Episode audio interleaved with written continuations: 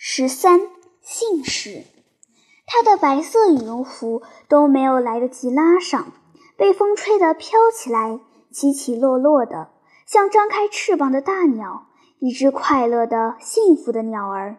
我知道此刻它要飞到哪里去。寒假到了，我依然留在云婆婆家。父母来信说，他们修的铁路越修越远了，就不来接我过年了。说春天最多夏天就能完工，秋天最多冬天就能安定下来。也就是说，最多还有一年的时间，他们就能来接我。我只好继续等着。我又去巧巧家玩，从那以后，我就很喜欢去他家玩。每次去，如果哥不在，巧巧说我也可以叫哥。当着面我没好意思叫，只在心里偷偷的叫。这样叫的时候，就有一种很强大又很依靠的感觉。我就会在他房门口站一会儿，看墙上贴的那些画，都是他画的，有水粉，有素描，多半是小城的景致。我一点儿都不懂画，但我觉得他画的真好。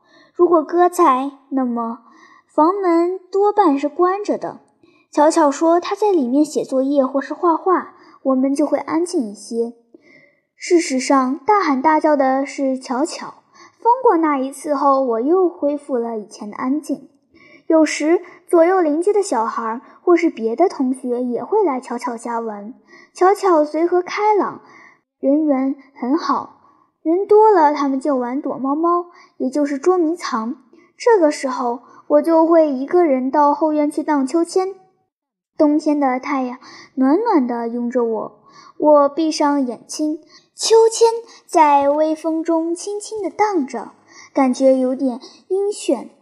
沙琪听到有人叫我，睁开眼睛一看，是是哥，我有点慌张，又暗暗高兴。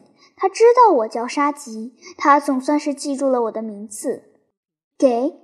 他递给我一个烤得香喷喷、黄澄澄的糍粑，糍粑是糯米做的，糯米煮熟了放在石臼里去擂，擂烂了以后搓成圆圆的粑粑，晾干、烤着、炸着、蒸着都很好吃，是家家户户必备的年货。我有点不知所措，不知他为什么要拿糍粑给我吃。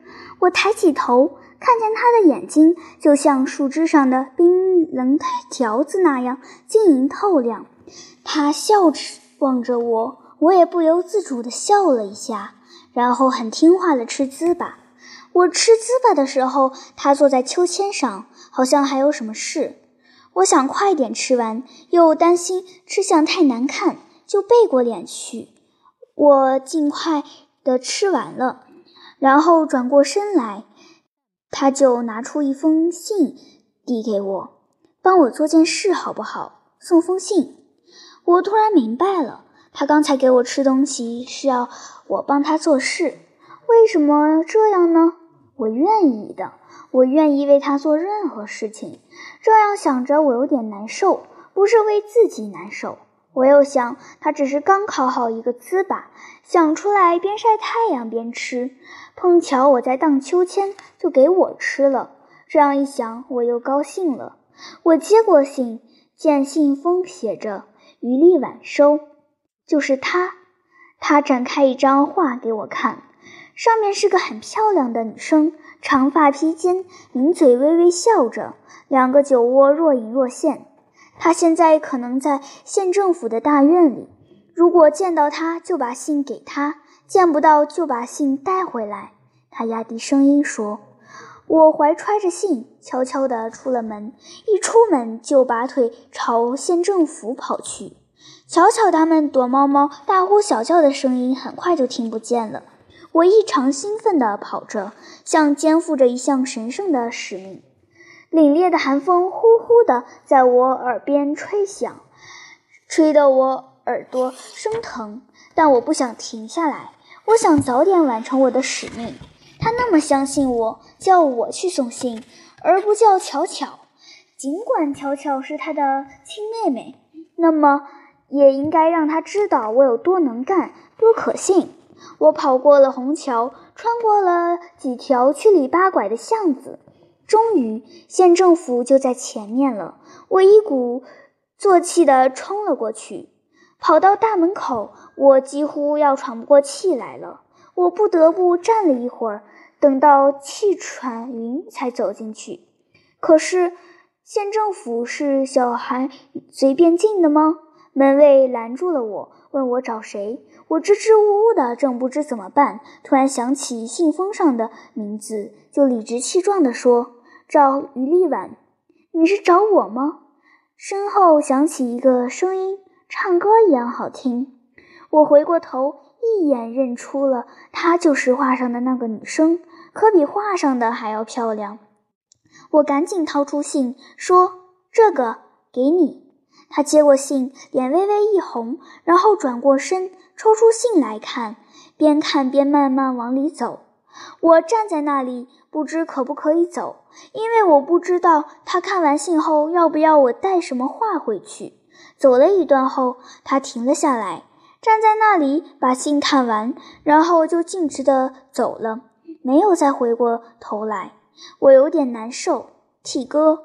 后来再想想。又有点高兴，高兴的又跑了起来。打开腰门往里冲时，差点让麻条石绊了一跤。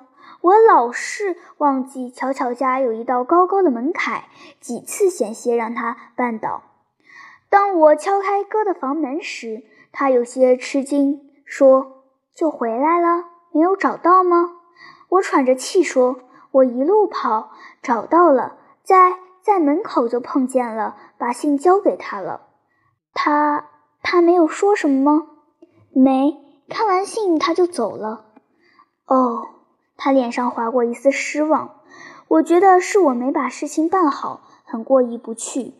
以后我更加频繁的来巧巧家玩。不过我和巧巧玩的时间并不多，我越来越多的和哥待在一起。替他送了那次信后，他就允许我坐在他旁边看他画画。其实我一点也不懂，我甚至甚至不是要看他画画，我只是愿意待在他身边。巧巧不高兴了，冲着哥撅起嘴时：“你画画时，我在旁边看一眼你都烦，沙琪就可以待那么久，偏心。”哥伸出食指刮了一下他嘟嘟的嘴，说。沙琪多安静，你叽叽喳喳的，吵死了。你要一声不吭，也可以站在一边看啊。我才懒呢。巧巧撅撅嘴跑走了。哥把门关上，把巧巧他们的吵闹声关在了门外，然后静静的画画。他在给一幅画上色，画上是万明塔，塔后面衬着一片绿树，应该画的是清晨，画面雾蒙蒙的。画了一会儿，他停下来，伸长手到我这边拿颜料。我灵光一闪，就拿了一管白的给他。他眼睛亮亮的看着我，我知道我拿对了。他挤了一点白的，调在绿的里面，调成了淡绿色。有雾的早上，树叶看上去应该是这样。那一刻，我兴奋的有点坐立不安了，为自己拿对了颜料，突然就产生了一种冲动。想把看他画水车的事告诉他，可最终还是忍住了。哥看了一眼墙上的钟，也变得坐立不安起来。他干脆不画了，拿出一张纸，刷刷地写着什么，然后把它折成一只漂亮的小船，递给我说：“把这个给他好吗？”我知道他就是于丽婉。嗯，我拿了船就往外跑，临出门时也瞟了一眼墙上的钟，下午四点。上次好像也是这个时间，远远的我就看见于丽婉站在县政府的门口。她是特意等在那里的吗？他们约好了。我跑过去，于丽婉认出了我，迎了过来。我把船交给了她。怎么老叫你来？她接过信说：“你是他家什么人？”他的目光里有几分审视，有点不舒服。嗯，我犹豫着。